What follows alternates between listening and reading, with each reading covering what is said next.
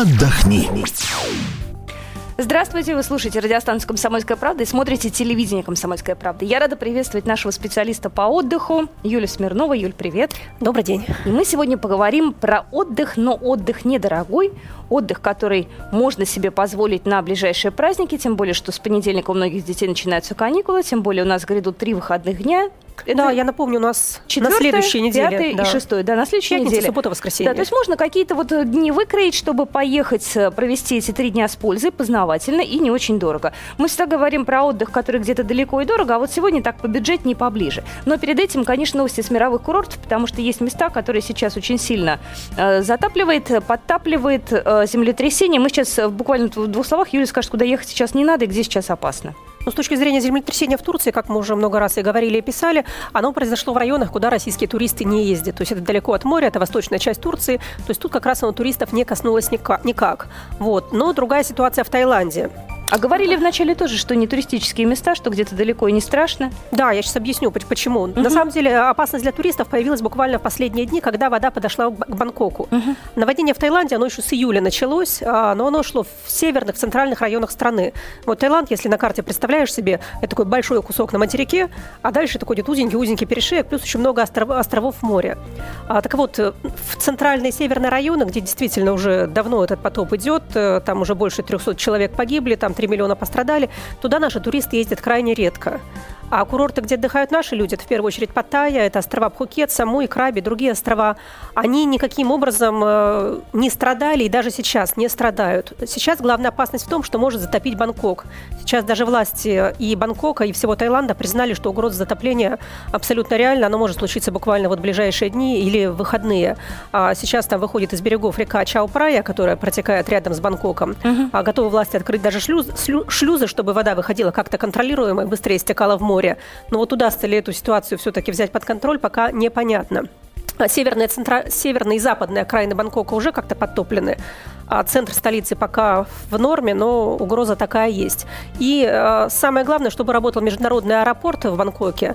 Сейчас аэропорт, который обслуживает внутренние рейсы, закрыт, по крайней мере, до 1 ноября. Угу. Именно из-за того, что затоплены взлетно-посадочные полосы. Международный аэропорт работает. Я буквально вот сейчас, перед тем, как идти в студию, проверила его онлайн-табло. Нормально рейсы прилетают и из России, и из Европы из других городов. То есть международный аэропорт а, работает. Так что... Но, знаешь, есть да. все равно опасность э, не улететь, не опасность дай бог что. Есть, Поэтому конечно, лучше, да. наверное, сейчас ну, найти для себя какие-то другие варианты отдыха, тем более, что, ну, Таиланд это не единственное место на Земле, где хорошо. А ты понимаешь, в чем дело? Таиланд все-таки, э, как Египет, был всегда такой самой доступной страной, где зимой можно загорать и купаться. В Египте Был. неспокойно политические страсти никак не угомонятся. В Таиланде вот другая беда с природой. Но в Таиланде, кстати, есть такой островок спокойствия, я бы его так назвала, остров Пхукет.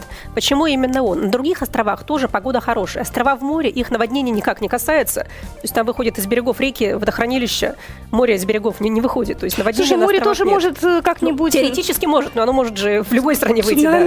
Все-таки, ну давай не паниковать, говорить о том, какие есть реальные опасности, опасности сейчас. Так вот, почему я говорю именно про Пхукет? Потому что туда есть прямые рейсы из Москвы. То есть можно вообще, не заезжая, не залетая никаким образом в Бангкок, прилететь напрямую на Пхукет, спокойно uh-huh. там отдыхать, загорать. Все-таки на другие острова мы летим через Бангкок, а там неизвестно, что сейчас будет происходить в ближайшие дни. Так что так. вот такой нюанс есть. С Таиландом разобрались, про Турцию рассказали, про Египет вы и так без нас все знаете. Давайте подумаем, что же нам такого интересного посмотреть для себя на ближайшие выходные. Тем более, что, еще раз повторю, у кого-то каникулы детские будут 7 дней, у кого-то еще, э, ну, помимо каникул, просто 3 дня выходных. Поэтому а, можно что для себя придумать. У нас туризм, мне кажется, внутренний развит очень и очень плохо. Если американцы, вот по статистике, они в основном по стране ездят. Но мы по статистике тоже в основном по стране ездим. Вот, но, э, ты знаешь, если мы мы ездим по стране не потому, что э, мы обожаем нашу родину, понимаешь? Мы едем потому, что мы э, хотим сэкономить. Вот. А тоже вопрос на самом деле такой спорный. Хотя, потому ты знаешь, была отели, шутка отели в России подороже, чем в Европе. Про две недели в Подмосковье, да, которые как неделя в Турции. А, что такого интересного на ближайшие вот в ноябре? Ну, кажется, время не самое туристическое. Вот что такого интересного можно для себя найти? Это какие-то музеи, это какие-то интересные, может быть, э, не знаю, необычные программы туристические. А ну смотри, на самом деле а, ноябрь он может быть не очень удачен с точки зрения путешествий вот по нашей средней полосе или там по другим регионам России именно с точки зрения изменения погоды, потому что уже прохладно, а рано темнеет, солнце редко выглядывает, может дождь идти, а то и снег. То есть осматривать какие-то природные красоты наверное, не очень уютно, поэтому все-таки, да, я бы обратила внимание, во-первых, на музеи, то есть на такие места, в которых можно прийти, погреться и комфортно посмотреть какую-нибудь красоту, красоту. Плюс на хорошие отели, в которых есть, например, спа-центры или хорошие банные комплексы, где тоже можно и плохую погоду пересидеть, или наоборот после дня экскурсий осмотра там церквей, монастырей и всего остального, прийти, расслабиться и согреться. А это идеальный вариант, кстати. Вот знаешь, когда я для себя рассматривала такие вот короткие поездки, а, то, как правило, дни... Мне было все равно, какая погода. Угу. Вот честно, я там пыталась как-то проникнуться, там, не знаю, пушкинской романтикой, там, не знаю, толстым, все что угодно. Ну, то есть для себя открыть красоты угу. русской природы, пусть даже в плохую погоду. Но главное, чтобы были хорошие кафе, ресторанчики, да. где можно посидеть и хорошо поесть, чтобы это было все-таки более-менее хорошо по деньгам доступно. И приятно, э, чтобы были хорошие номера, спа-центр, чтобы вечером, когда уже жизнь в маленьких городах, э, она немножко по-другому проистекает, mm-hmm. это не Москва, там нет веселительных заведений, да и туда нет смысла за ним ехать, чтобы вечером можно было расслабиться, принять какие-то для себя там приятные процедуры, детей отправить поплавать в бассейне и так далее. А что у нас такого интересного есть, если вот мы сейчас поговорим про там от Москвы небольшую удаленность. Что ты посоветуешь? Да, на самом деле на три дня из Москвы можно поехать. Э, ну, первое, первое, что приходит в голову, это города Золотого кольца. И, к счастью, там уже, поскольку туристы туда ездят часто, там уже таких приятных гостиниц маленьких, частных или даже больших там международных брендов, их, их уже довольно много. А, ну вот, например, город Ярославль, куда можно доехать э, довольно быстро. 200 километров от да, Москвы. На, или на скоростном поезде, или на автобусе, или а, с туристической экскурсионной группой, это уж как вы предпочитаете путешествовать самостоятельно, либо с гидом. А вот там есть несколько довольно приятных отелей. Например, а, гостиница, которая называется очень так замысловато «Синема парк Иоанн Васильевич». Вот за границей его бы назвали бутик-отелем, потому что у него уникальная, интересная очень концепция. Плюс каждый номер э, оформлен в абсолютно в своем индивидуальном стиле. Оформлен он в стиле а, фильмов, которые так или иначе снимались в Ярославле. То есть, например, номер Кинзадза, там огромные фотообои во всю стену, Яковлев и Леонов вот в костюмах из фильма Кинзадза, плюс там пепелац на другой стене висит. А вот там есть э, номера, посвященные фильму «12 стульев», э, «Афоне», и многим другим любимым советским фильмам. А давайте теперь самое важное. Сколько стоит э, двухместный а, номер или одноместный там как? как а, стоит двухместный порядка 4 тысяч. Это такой стандартный двухместный номер. Плюс там есть номера подороже, которые уже с какими-то изысками. То есть, в принципе, это не дешево, да, это вот так, если сравнивать с Европой, 100 евро. За 100 евро в Европе можно найти хороший 4, а то и 5-звездочный отель. Ты знаешь, да, дороговато. Я когда тоже искала для себя такие варианты выходного дня, я смотрела, что многие гостиницы завышают цену. И, как правило, внутри там э, нет ничего особенного. Ну да, когда есть что-то особенное, да, все-таки ты понимаешь, за что платишь. Да, здесь, э, ну, ты знаешь, я бы за бой, наверное, тоже не стала платить э, такие деньги. Ну, правда, приятно. Отель действительно, что... ну, дорого, да. Да, ну, дорого. Есть, кстати, выбор, на самом деле. Как правило, бывает много отелей. Да, есть маленькие, да, есть конечно. семейные, можно выбрать. Э, кстати, можно забронировать, можно забронировать. С кем-то можно договориться по телефону, с кем-то по предоплате. Вы высылаете там, угу. не знаю, подтверждение того, что вы внесли уже деньги, да, там платежка или еще что-то, и, в принципе, место остается за вами. Да, ну, вот кроме цен, кстати, да, еще одна проблема гостиниц в России в том, что в, в загранице мы привыкли, ну, те, те, кто сам привык планировать свои путешествия, заходишь на сайт, на сайт бронирования отелей, находишь там отель в нужном городе, еще ставишь галочку, там отель со спа-центром, если нужен спа-центр. Вот тебе вылезает список отелей, можно сортировать их по цене, выбирать, бронировать совершенно спокойно. Все, причем даже прямо на сайте не платить, платить уже когда приедешь. А в России, к сожалению, отели вот с такими системами бронирования сотрудничают редко. Поэтому... Особенно меня радовали всегда поиски факса. То есть вышлите по факсу. Угу. Судорожно соображаешь, где найти это чудо природы, потому что оно уже не у всех есть в компаниях, да? Приходится как-то извращаться. 8 800 200 ровно 9702. Кто что может посоветовать, кто где был, кому что где понравилось или не понравилось. Можете поругать, чтобы народ предупредить. А, я знаю, что нас слушает очень много слушателей из э, Владимирской области. Похвалите свои гостиницы. Расскажите, как замечательно в Владимирской области, как шикарно отдыхать в Екатеринбурге, как просто замечательно можно э, провести время в Красноярске. У каждого есть э, свои места, чем гордиться. Вот похвалите, расскажите. Да, тем более, что мы-то знаем все-таки места, которые неподалеку от Москвы.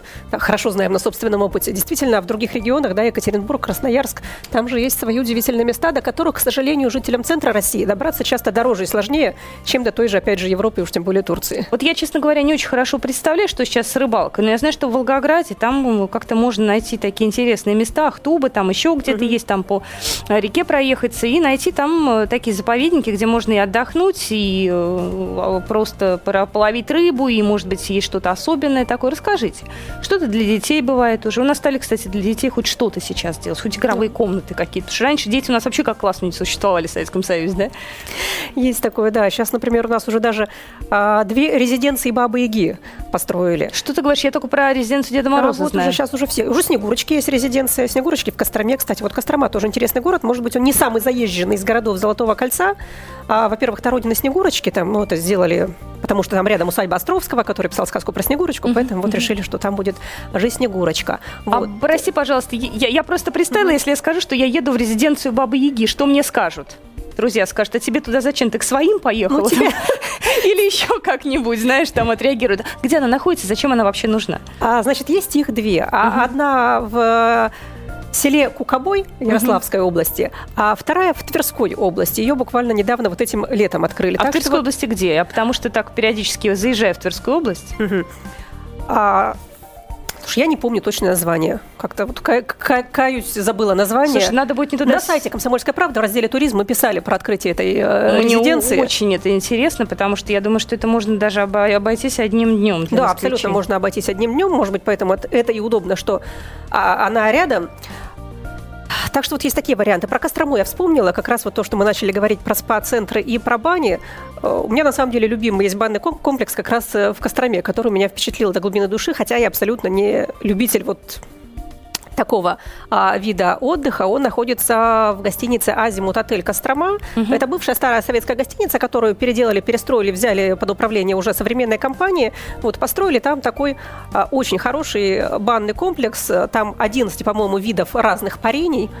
А, в том числе, например, там есть такое парение по-суворовски, когда там бьют простынями, окатывают ледяной водой и пивом, там какие-то удивительные совершенно вещи происходят с организмом. Ну, плюс всякие травяные вещи, веники. Мне кажется, Суворов бы с ума сошел, если бы узнал, что в его времена могло такое быть. Ну, может быть, кто его знает. Может быть, как раз ледяная вода напоминает о снегах Альп, которая переходила Суворов. То есть я думаю, что можно легенду придумать для всего, это как раз э, хорошо. Плюс там еще есть такая удивительная штука, называется конек-горбунок. Это такой огромный чан, который висит э, практически над костром на угу открытом воздухе. И вот как раз после бани люди распаренные лежат в этом чане, смотрят на звездное небо, если есть э, звезды, и наслаждаются. Какая прелесть. Да. 8 800 200 ровно 9702, номер нашего эфирного телефона. Слушаем вас. Добрый день. Добрый, вы откуда? Это Дмитрий город Барнаула. Отлично. Но а... по работе я мотаюсь по Сибири. Ага. И в Томскую, и в Кемеровскую область, и в Красноярский край, и в Иркутскую область.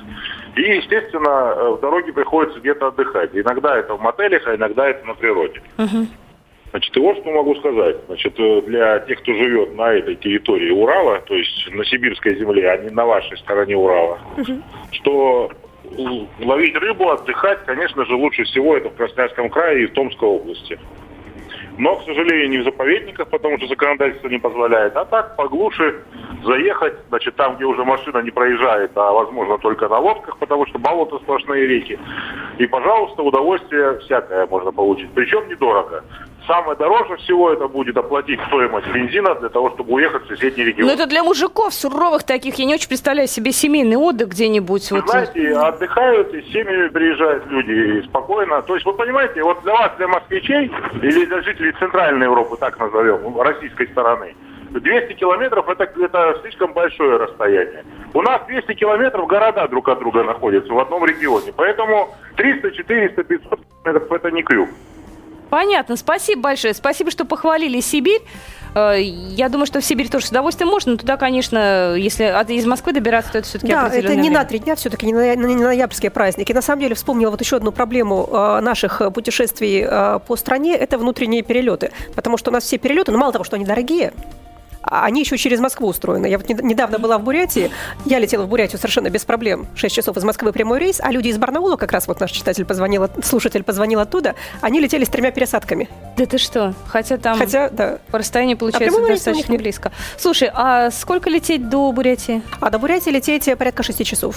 Ну, так, в общем, достаточно. Ничего. Зато экзотики там будет больше, чем во многих заграничных странах. Это точно обещаю. Ну что же, путешествуйте по России, рассказывайте нам. Я еще раз напоминаю, что можете выйти на наш сайт kp.ru. У нас есть раздел «Отдохни», есть раздел «Туризм». Вы там можете оставить все ваши комментарии, все ваши истории, все ваши рассказы. Давайте делиться э, информацией вместе и путешествовать вместе. Юлия Смирнова была в студии, наш э, специалист по отдыху. Екатерина Шевцова – это я. Э, и я еще раз хочу вам напомнить, что впереди нас ждут мало того, что детские каникулы на следующей неделе у многих, так еще и три дня выходных. Четвертое, пятое и шестое. Так что давайте их проведем с пользой. Не уходите далеко. Это «Комсомольская правда». Будьте с нами, мы скоро продолжим.